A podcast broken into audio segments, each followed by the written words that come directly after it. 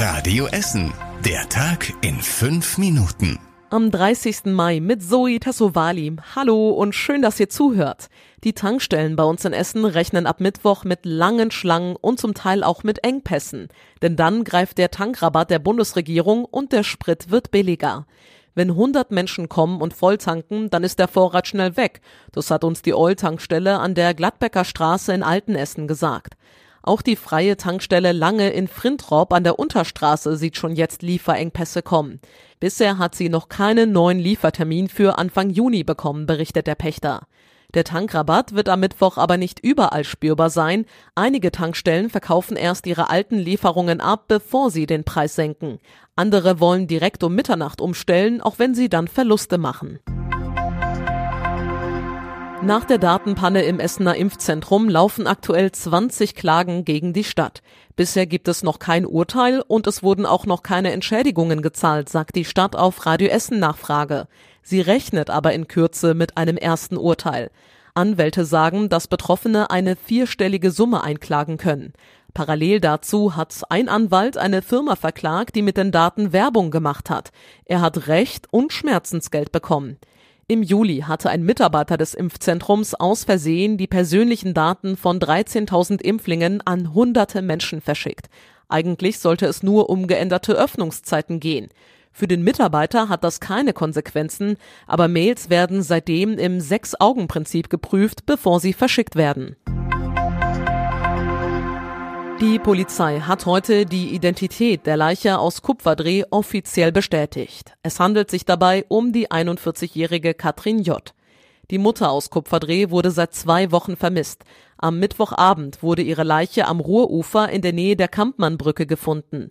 Wie die Frau gestorben ist, ist noch unklar. Die Polizei kann nur sagen, dass es keine Hinweise auf ein Gewaltverbrechen gibt. Die Leiche wird aber noch weiter untersucht. Der Immobilienboom bei uns in Essen nähert sich offenbar so langsam dem Ende. Die Experten vom Immobilienportal Immowelt gehen davon aus, dass die Preise für Eigentumswohnungen dieses Jahr nicht weiter steigen werden. Die Zinsen für Kredite werden immer teurer, es gibt Unsicherheiten durch den Ukraine-Krieg und die Inflation ist hoch, heißt es. Im Vergleich mit anderen großen Städten in Deutschland sei der Immobilienkauf in Essen aber immer noch günstig. Trotzdem gab es im letzten Jahr auch bei uns Preissteigerungen von rund 20 Prozent. Bei uns in Essen gab es heute in einer besonderen Location eine Blutspendeaktion und zwar im Foyer der Sparkasse in der Innenstadt. Das Rote Kreuz hat quasi neben den Geldautomaten sein mobiles Blutspendezentrum aufgebaut. Im Sommer werden die Blutspenden jedes Jahr knapp, weil viele Menschen im Urlaub sind. Die Aktion bei der Sparkasse soll dafür sorgen, dass die Vorräte vor den Ferien noch einmal aufgefüllt werden. Die Neubauten an zwei Schulen bei uns in Essen werden deutlich teurer. Die neue Gesamtschule Bockmühle in Altendorf soll nun mehr als 150 Millionen Euro kosten. Das sind rund 30 Millionen mehr als bisher gedacht. Das liegt unter anderem an den stark gestiegenen Baukosten, sagt die Stadt.